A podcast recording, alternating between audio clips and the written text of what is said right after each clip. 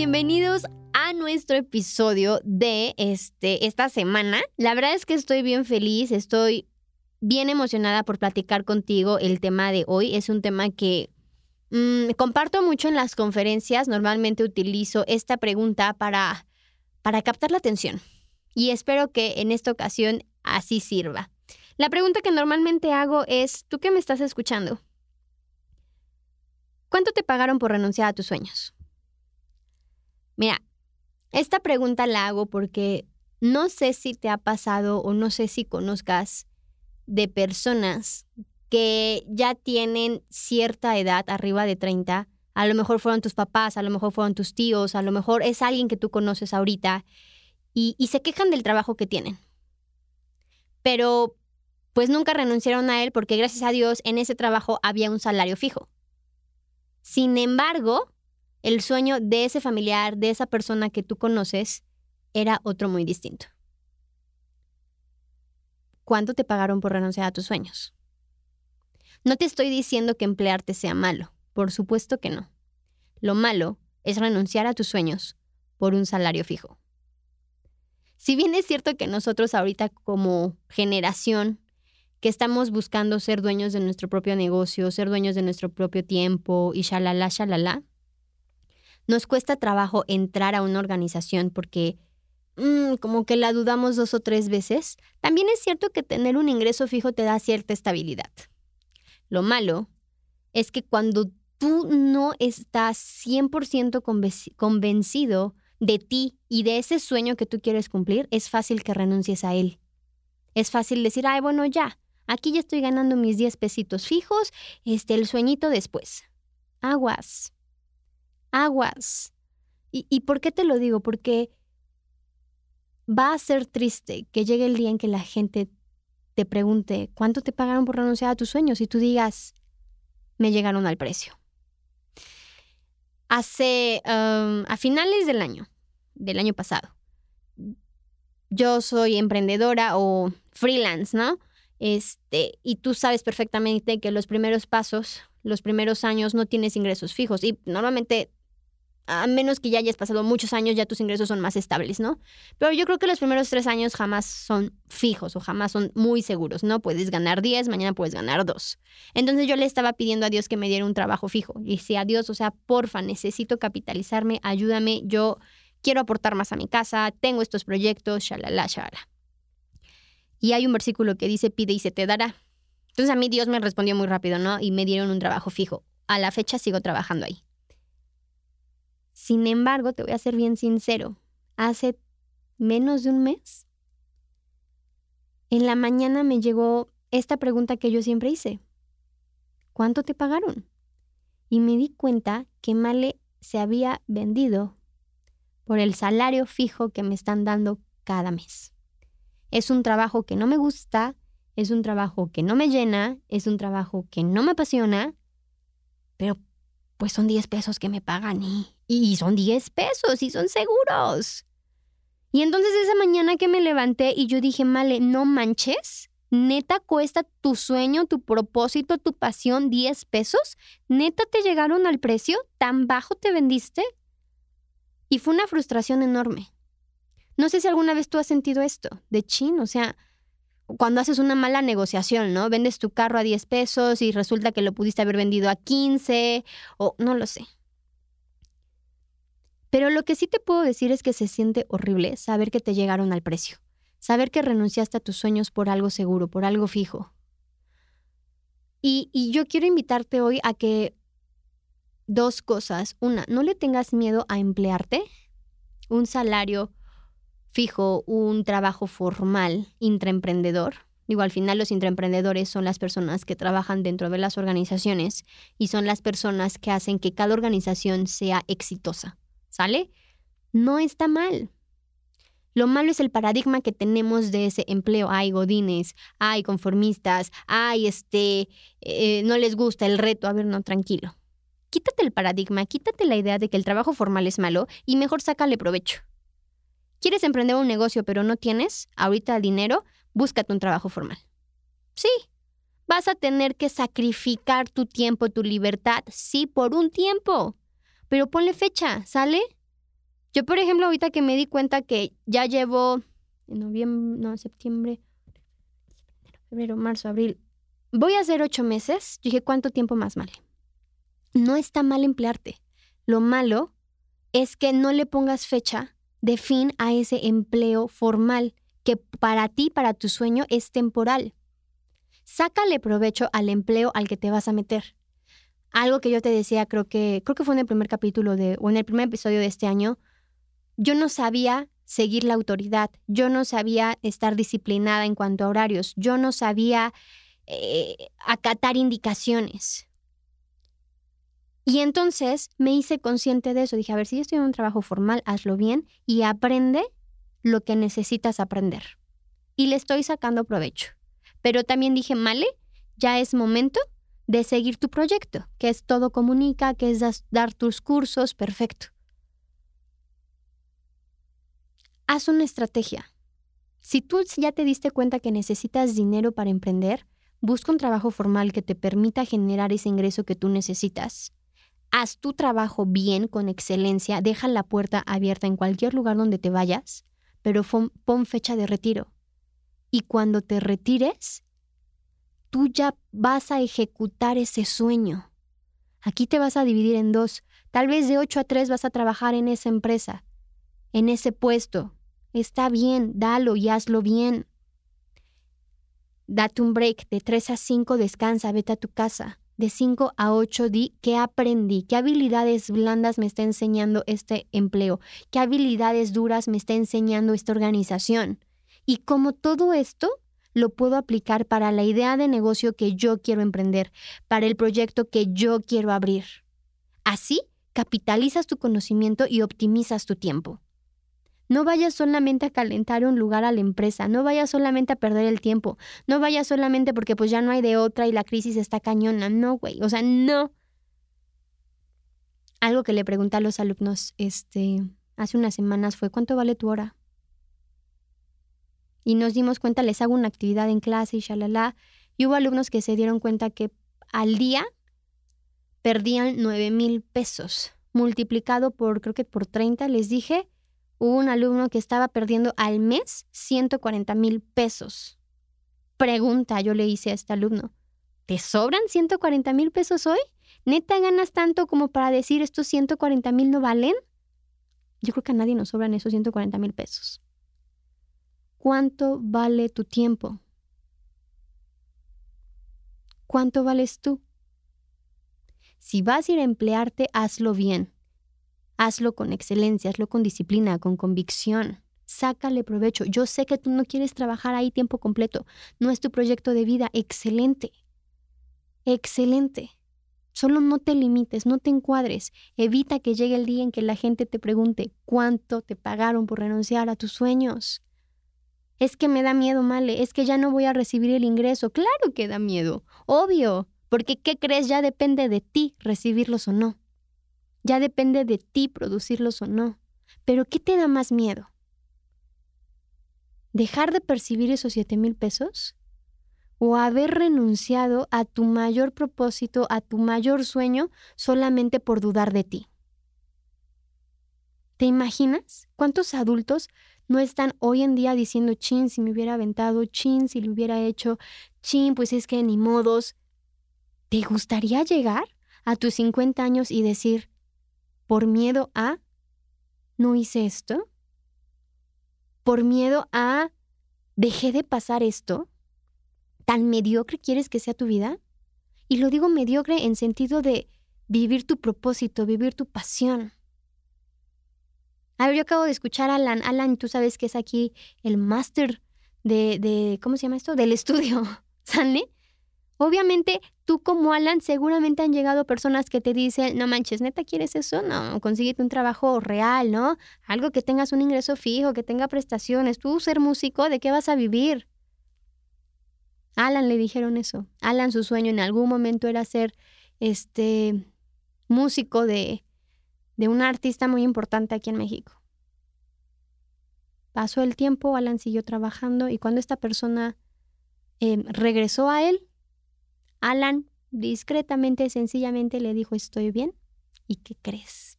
Soy músico de. lo logró.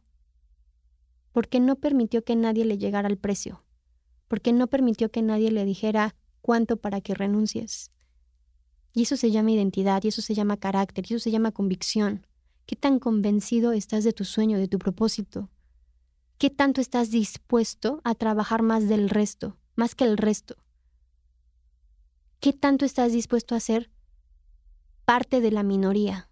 Esto de la minoría es sé parte de esas personas que se levantan temprano, de la minoría que trabajan de más, de la minoría que hacen todo con excelencia, de la minoría que se esfuerzan más, de la minoría que tienen esa visión, de la minoría que dice yo voy por más. Si no hay convicción, no hay propósito. Y si no hay propósito, te van a llegar al precio. El precio lo pones tú. Em, y, y, te voy a compartir algo, ¿no? O sea, a mí me gusta ser muy congruente con lo que hablo con ustedes. Y la verdad es que hoy que estamos grabando este episodio, eh, obviamente tengo miedo. Yo voy a renunciar a este trabajo que te estoy diciendo. Y obvio me da miedo renunciarlo porque, pues sí, sí tengo un ingreso fijo. Y, no sabes el pavor que tengo porque me acabo de adquirir un compromiso y tengo que pagar más y, tengo que hacer y entonces qué pasa si emprendo y no logro y qué pasa si emprendo y no funciona, qué pasa si emprendo y no genero. Sí, sí tengo miedo. Llevo tres días desvelándome eh, eh, pensando en Dios, o sea, ayúdame, yo sé que, que tú estás conmigo, pero por favor, o sea, tengo miedo. Sí, sí tengo miedo. Pero te soy sincera, Estoy dispuesta a renunciar por algo que no me apasiona, para intentar vivir de mi pasión, de, de, eso que sí quiero, de eso que sí anhelo. No sé si vaya a resultar, te lo prometo. Yo espero primero Dios que en algún momento todo comunica sea lo que tengo en mente. Y no solamente en dinero, ¿sale? Porque creo que la vida no se basa solo de eso, sino en el propósito que tiene, en, en, en el sentido que, que, que busco con todo comunica. El miedo está hasta el full, te lo prometo. Tres días sin dormir, planeando, ejecutando, diciendo, renuncio, no renuncio, pero es que, ¿qué pasa si no vendo? Pero te prometo que lo que más me mueve es que llegue el día, y lo que más miedo me da es que llegue el día en el que voltee a ver mi vida y diga, no manches, Male. Dejaste pasar tu mejor oportunidad, dejaste pasar tu mejor momento para hacer realidad tu sueño solamente por un ingreso de 10 pesos. Ese es mi mayor miedo. Ese.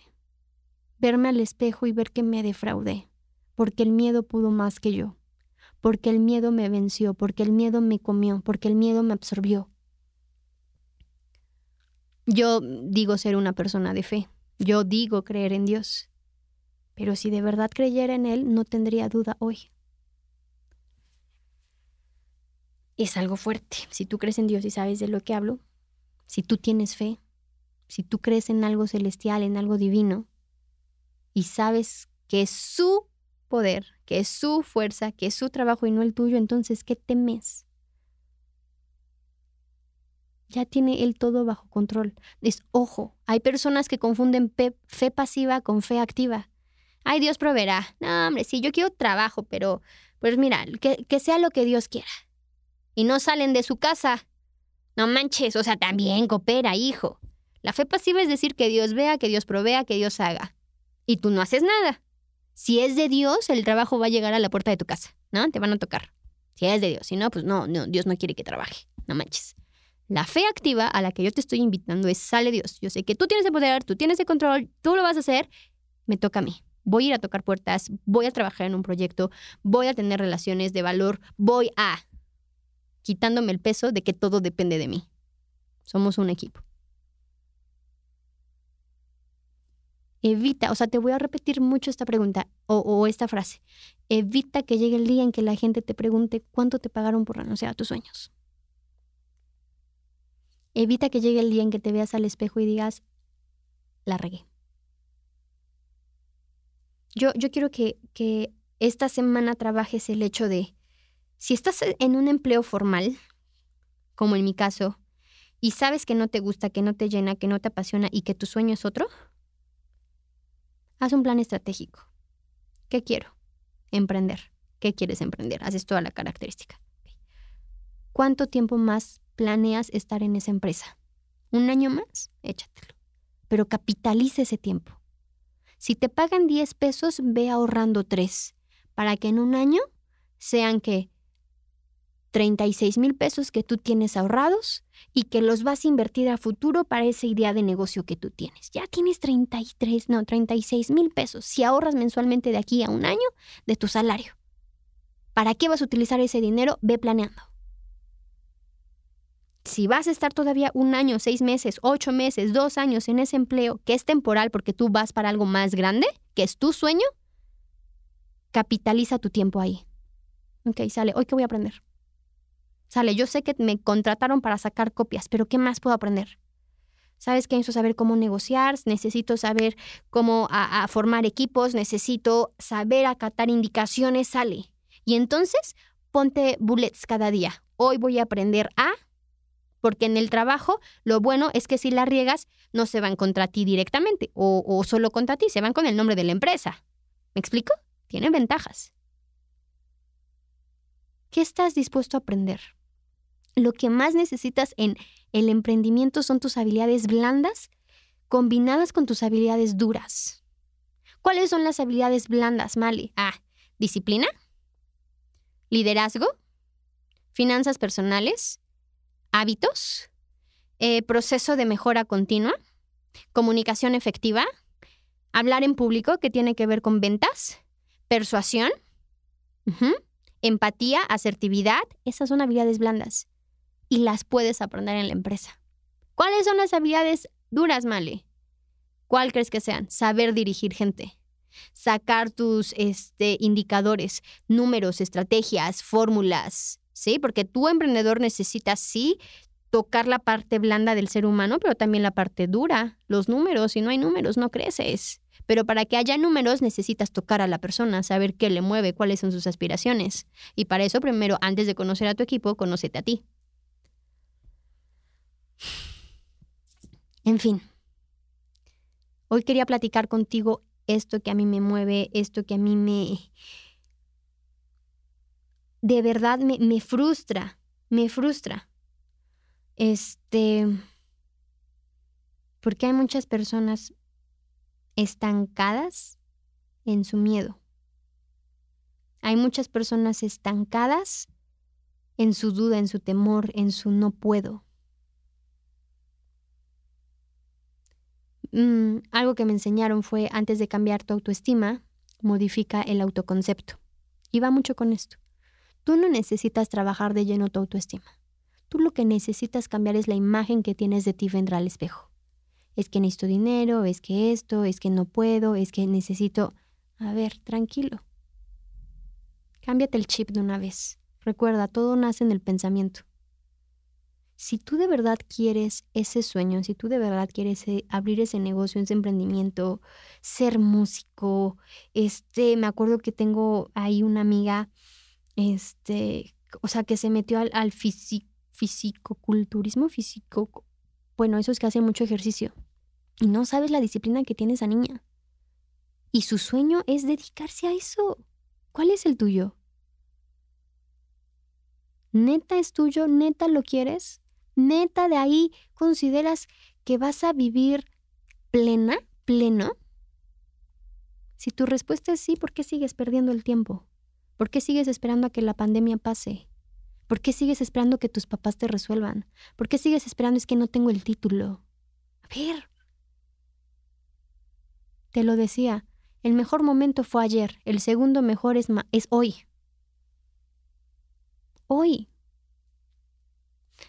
La verdad es que el propósito de cada episodio que yo comparto contigo es incomodarte para que te muevas del lugar donde estás y puedas ser mejor de lo que ya eres.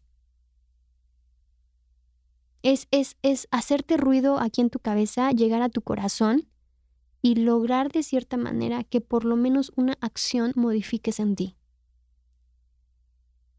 Pero ya no depende solo de mí, depende de tus convicciones, de tu propósito.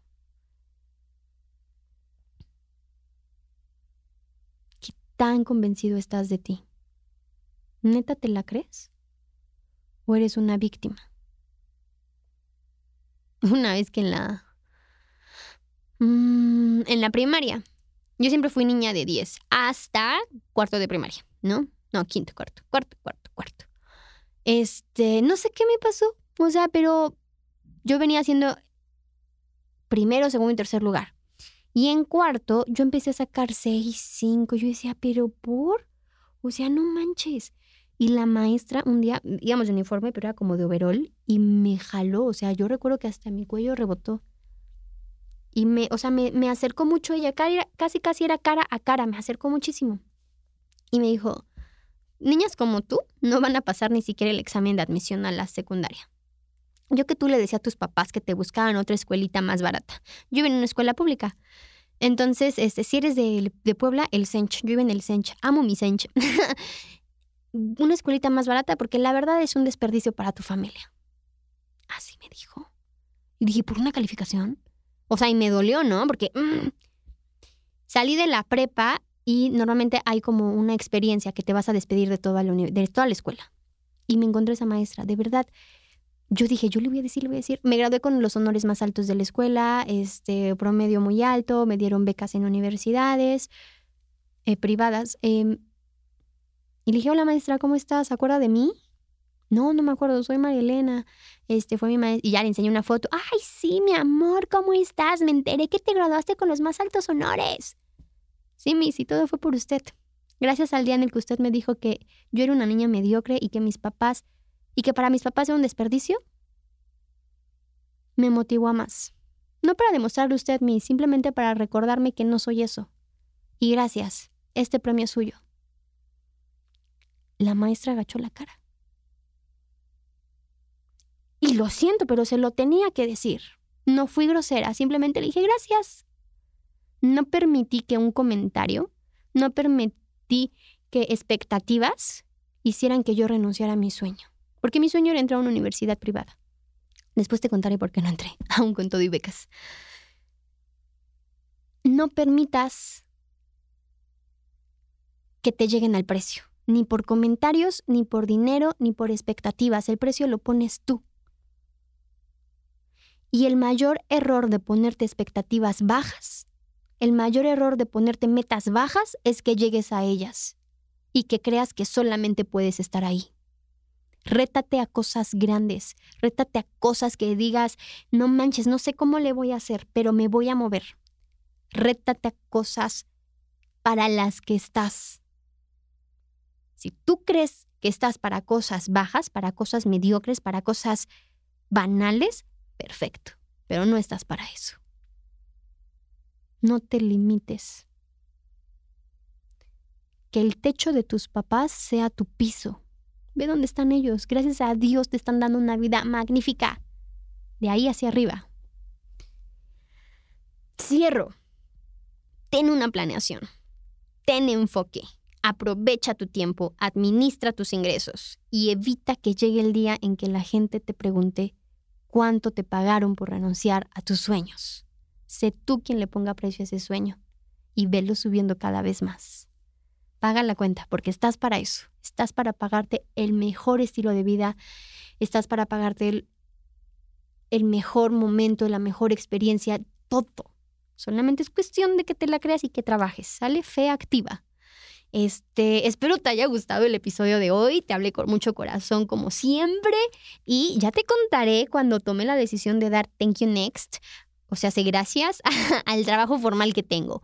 Es una decisión muy grande, es una decisión muy fuerte, la voy a hacer, pero también tengo que ser muy estratégica. Este, te mando un abrazo enorme, nos vemos en el siguiente episodio y eh, muchísimas gracias por estar aquí. Te quiero, gracias por todos tus mensajes. De verdad es que me emociona y me siento más comprometida cuando me envías el mensaje de Male, este, tu episodio me encantó, eh, me identifiqué. También hubo una persona que me dijo, soñé con mi ex, perdón, cuando hablamos de analiza tu ex, discúlpame, no era la intención. Pero gracias, gracias por estar en contacto conmigo, te quiero mucho y nos vemos el próximo lunes. Bye.